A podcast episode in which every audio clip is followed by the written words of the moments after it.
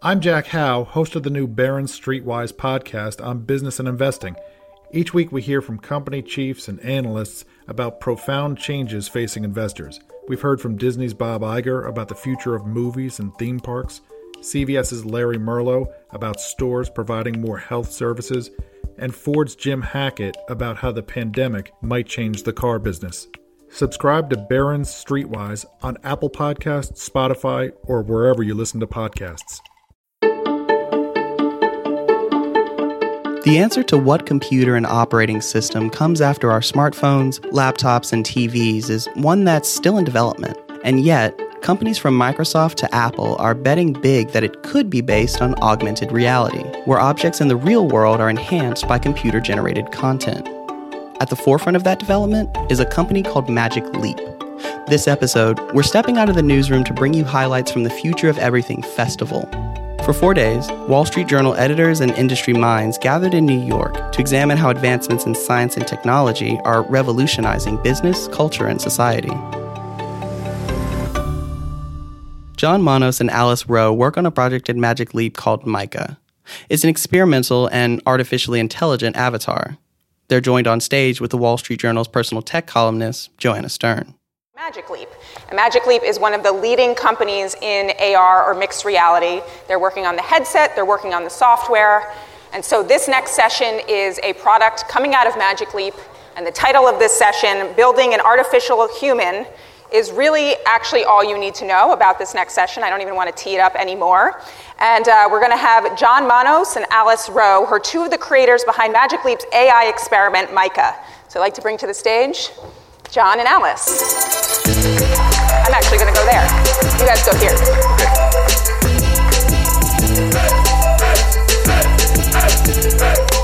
Hi, guys. Hey.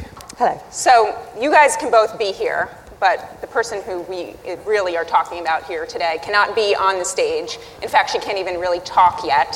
So, I want to introduce her to the stage first. She's really the star of the show, no offense to both of you guys. We'd like to welcome to the stage MICA. Actually, no one came on stage here. What we showed on the big screen was a photo of what basically looks like a hipster woman. She has short, spiky ish hair, looks 26, and she's smirking, but she's what Magic Leap calls a synthetically generated AI. What is Mica? Who is Mica? Is it a what? Is it a who? So I think it's important to first talk about Magic Leap a little bit because Mica is only possible as a result of the headset itself. So our founders basically emerged from biotech, aerospace, um, software, phys- physics, and, and they were looking for ways to come up with a very natural display system. Um, looking back in history, there's, there was basically there's different displays. Um, many of them tantamount to essentially like cell phone screens strapped to your eyes or whatnot, and they were trying to find ways to um, take the light that just enters your eye naturally and have right on top of that another signal that felt more natural um, than traditional digital media, and, and therefore make it biologically like sound and very like easy for you to take in. So um, they turned to this concept of this light field signals. So and a light field basically describes all the light awash from any given point in space, which is nearly impossible to compute.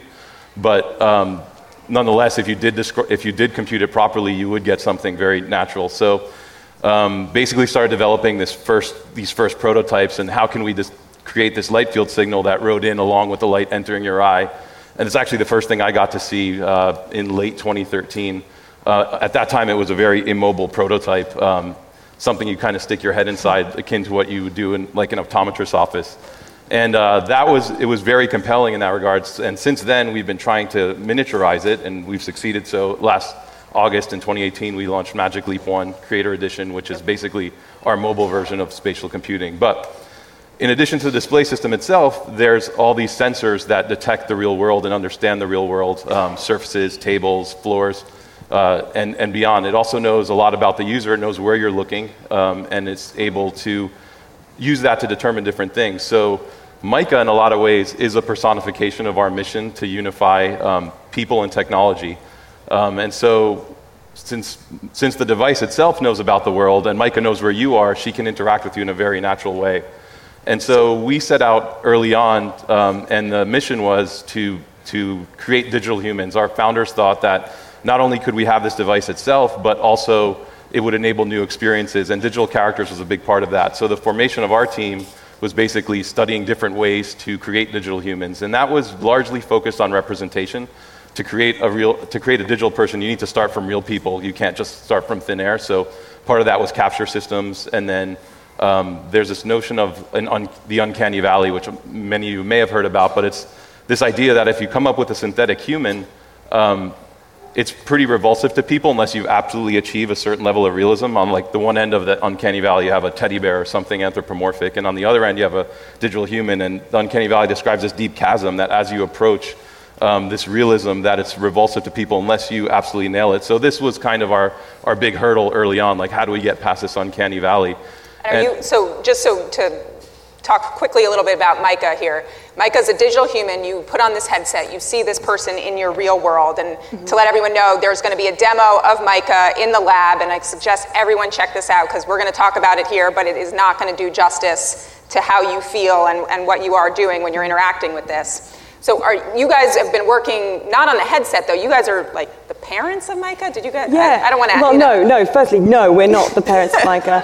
Um, How did he make that? No, let's um, conversation off stage. Or, or never. But in terms of like who Mica is, she is a digital human that has collaboration at her core, not servitude. And that's really, really important. When I think about who Mica is, but most importantly, who she has the potential to become, because we're at the very beginning, right?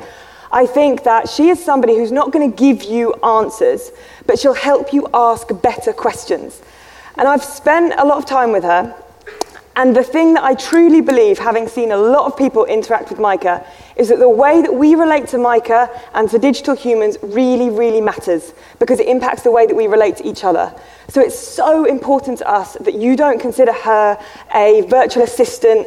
We want to yeah, I wanted, so that. I want to ask that because I asked, and we, we did a pre-call because I wanted to hear a little bit about Mica, and I, I asked about Mica being a personal assistant, and Yeah. I mean, it honestly felt like one of you guys were going to fly to New York, punch me in the face because I mentioned her as a personal assistant. Yes. Why is she not a personal assistant? Why did you develop Mica not to be Alexa, not Yeah. to be Siri? Well, I'm so glad we almost proverbially punched you in the face so that you asked this question so directly so we can tell you. It's like, yeah, she's not a digital assistant because we believe that there are so many digital assistants and they are always gendered female by default. I mean, you can change it, but they're generally female. And this is because as a society, we're socially conditioned to expect women to perform these certain roles. Um, and we want that because we've been socialized to it. So we think it's normal, but actually we need to question why do we want that? And so for us, we need to rupture this kind of tradition of building these digital women that are designed to serve because it perpetuates really bad stereotypes, it creates binaries between the genders, and it doesn't build better futures. We're interested in the future, not what felt natural in the past and recreating it. So it's so important that Mica is active, positive, empowering. Yes, your question. No, no, no. The, Look, this you're on the stage. Take the stage, Yeah. right? So, I, I mean, why not then? When you were making Mica, you were starting from scratch. You're not, you know, it's not just a voice platform. It's not just an assistant you type to. Mm-hmm. Why not make Mica a man? I have thought about this, and when we talk about Mica and the way that Rony, who is everything to Magic Leap, CEO, founder, the way that he described Mica to me when he wanted me to work on the project was that she's somebody who will make connect us with the best parts of ourselves, who will kind of really be a powerful force for good in the world. And I was thinking, okay, so what? AI, these digital humans, they're just about to start getting way more interesting than arguably Siri or Alexa, and that's when we change the default to a man. No, that's like what happens in history all the time. Like coders were women to begin with. Uh, Coding was a women's job. People saw it as typing. Then when they realized it was interesting and compelling, they swapped it over to a male role, and now there's very few women coders, and we're sorting that out. So I think it's right that Mica right now presents as female because she's blooming wonderful. And so, one thing, and you guys were all experienced Mica. Can actually everyone in the room experience Mica? That seems Yeah, like a lot of people. Well, go sign up as soon as not as soon as this session's over, but as soon as lunch break, go sign up. But one of the things I got to meet Mica yesterday, and one of the things I realized really quickly was this was not like interacting with an Alexa or Siri, right? She looks at you, she sort of re- responds to your facial expressions. I didn't give her the finger, but I gave her a thumbs up, and she, she didn't kind of respond, but she smiled. What, and there's a lot of technology at play here, and let's What people saw here was, again, Mica's head. Her lips are pursed, and her hazel eyes are looking around the empty space she's digitally been placed in. She shuffles a bit, and she looks really quite real. At the end, she grins. That's Mica, yeah. That's Mica.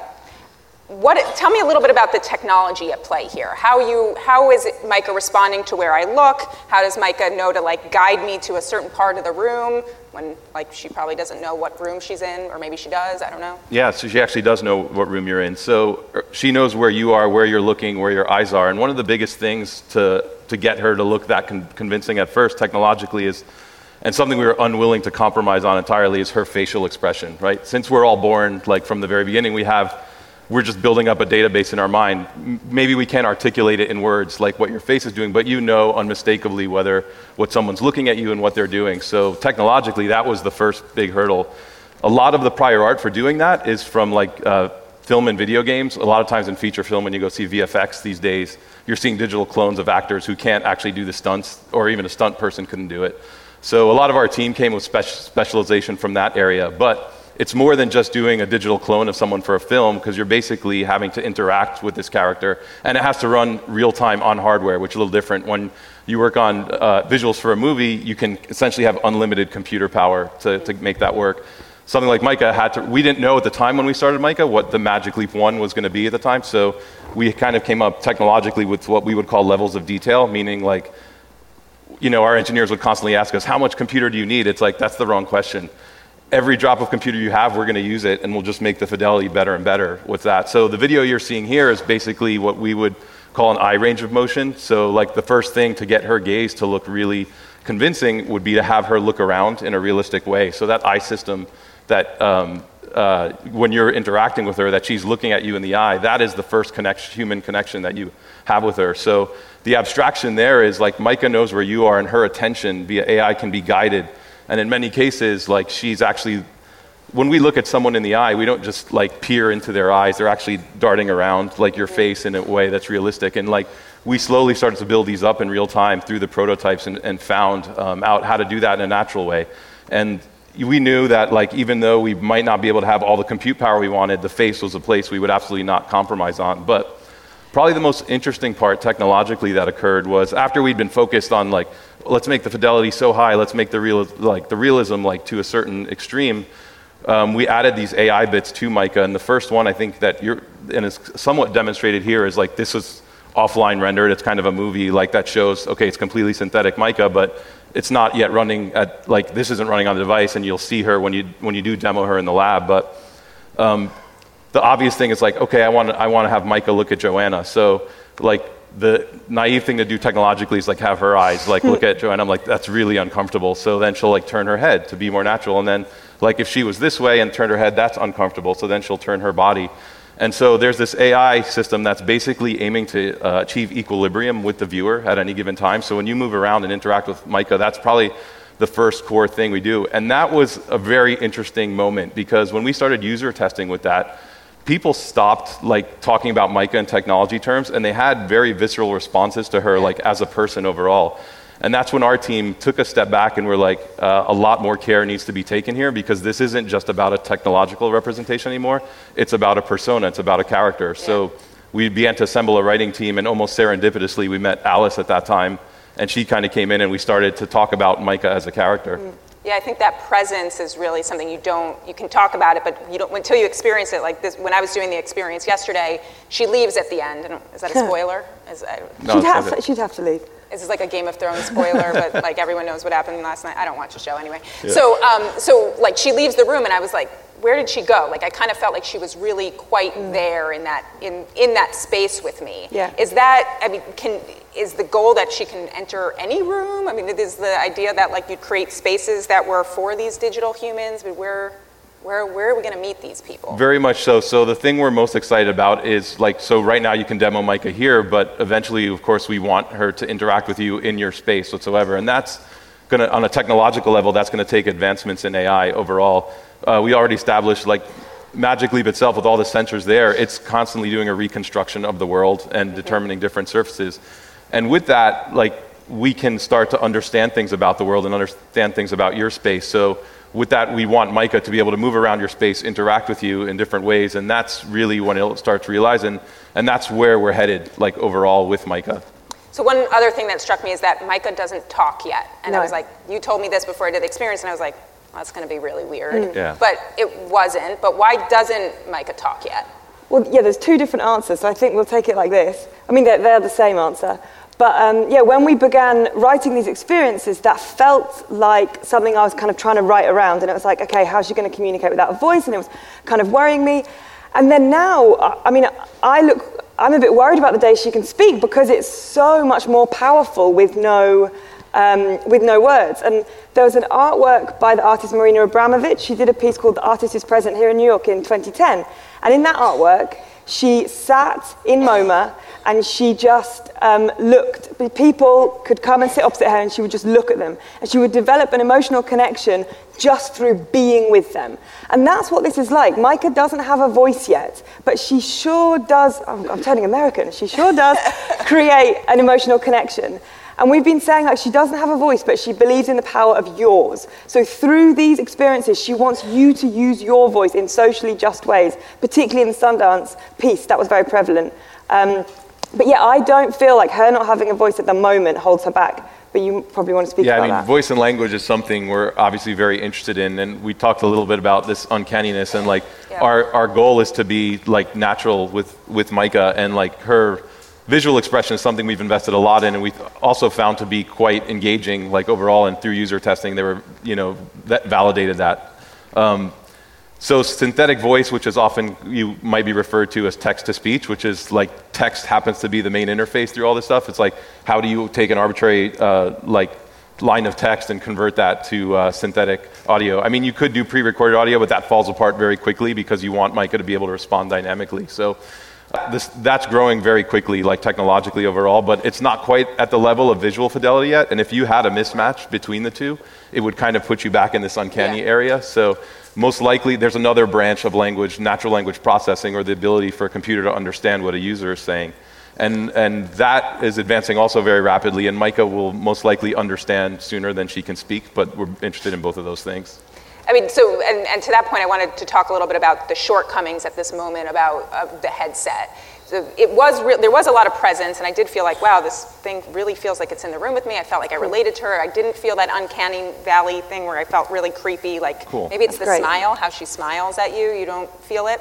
But there were a lot of things that, because of the headset, I felt like, oh, I'm in a virtual experience, right? One of them is the, the, the field of view, like her body kept getting cut off, or I would see through her, I would see, like, oh, there's an outlet on the wall. So, what are, and, and this has been part of the hype around Magic Leap, right? As, Yeah. as you started the session, talking about how Magic Leap is supposed to use these light fields, supposed to really be better than anything else out there. What is Magic Leap doing to really get to where the, the hype was? Yeah, I mean, so this is something that's under continual progression. To achieve something like Magic Leap, it's a synthesis of, you know, probably one of the trickiest bits is the optical engineering of it, but it's a synthesis of optical engineering, electrical engineering, software development, industrial design, all these pieces together.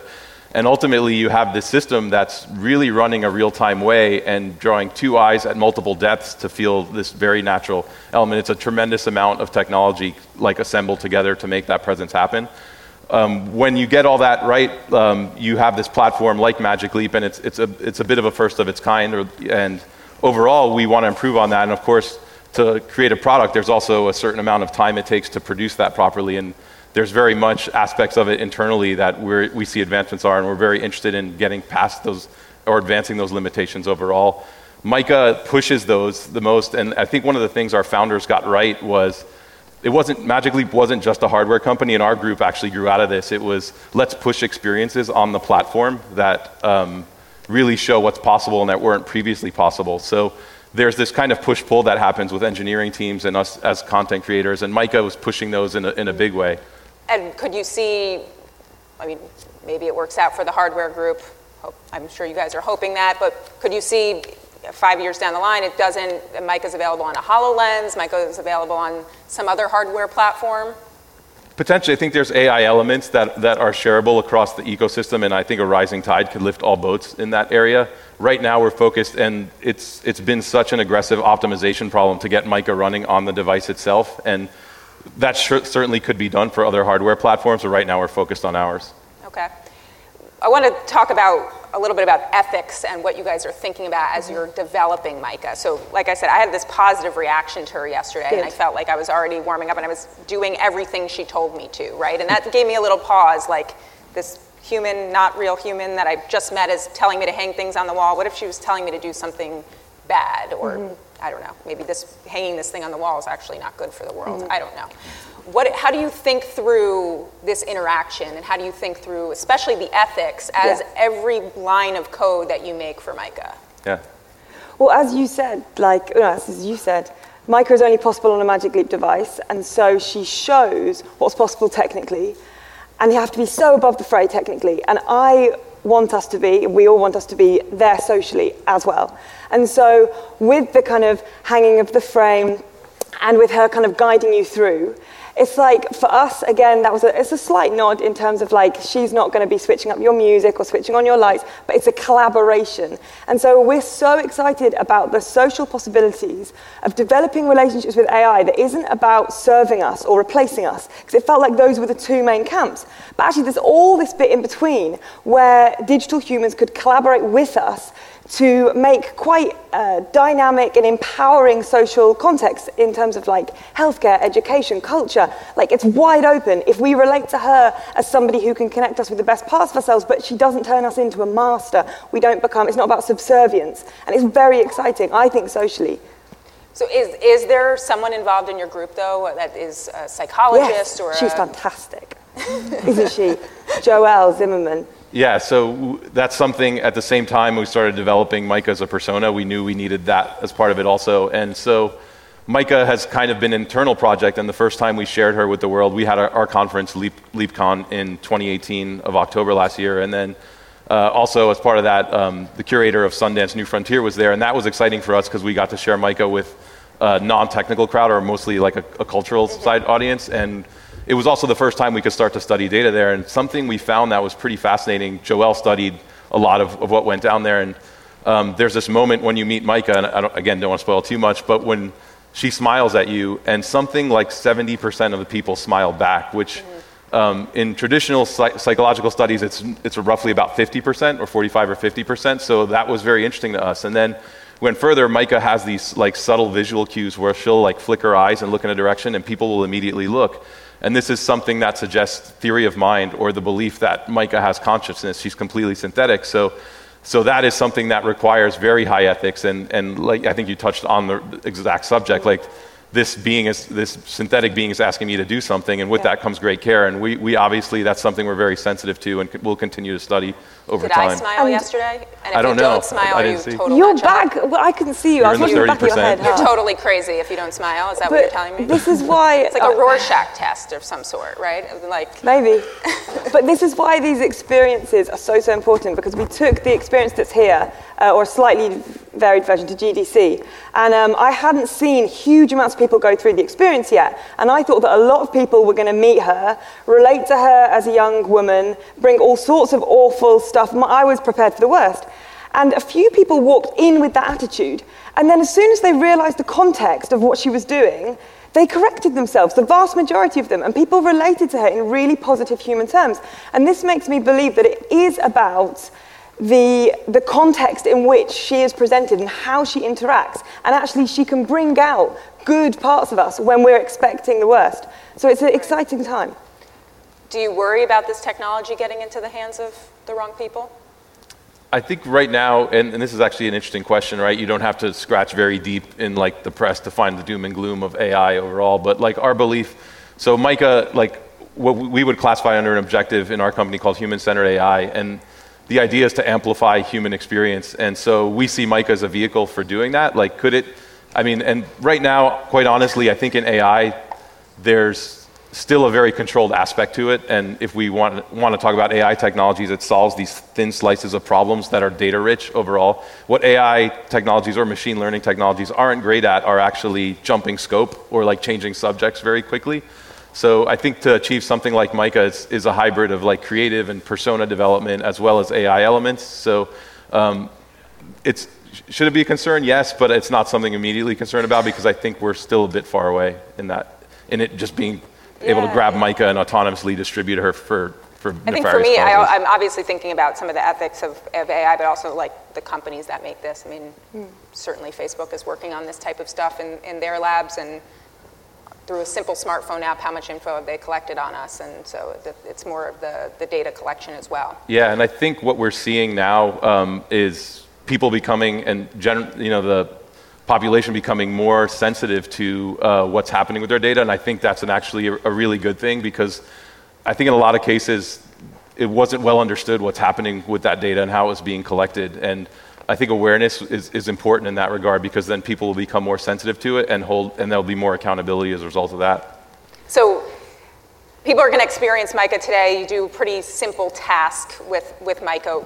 In 10 years, what, are, what do you want MICA to be doing with people? How do you want to interact with MICA? I mean, very clearly, no kitchen timers, no, no turning on the light bulbs. We get that, but like she's got to do something for us, right? I mean, we, we have us. enough friends that are humans. Yeah. I think. I mean, I, not me personally. I don't have many friends, but um, yeah. What, what are we doing with with MICA? Well, I hope that what we're doing now is building the future so that when the time comes, we're ready to relate in the right ways. So, in this experience, yeah, it's funny that you refer to it as a task. I refer to it as like making art and like creating. And even that distinction is interesting. Um, and so, I hope that she will create with us, that she will help us think in bigger, more flexible ways. So it's like, as I said at the very start of this thing, you're not going to ask her, you know, exactly what is this, but she might be able to help you think of questions and ways of thinking about things in, in bigger, more interesting terms. So I think she can definitely help us. She just won't assist us. The Future of Everything is a production of the Wall Street Journal. This episode was produced by Becca Weinman. Thanks to our editors on the live journalism team, Yoon Hee Kim, Nikki Waller, and Kim Last. And special thanks to festival organizers Anna Rafdal, Andrea Acosta, and Robin Wood Saylor. Be sure to check back for regular episodes in the coming weeks, and remember to rate and review us on Apple Podcasts. Thanks for listening. I'm Anthony Green.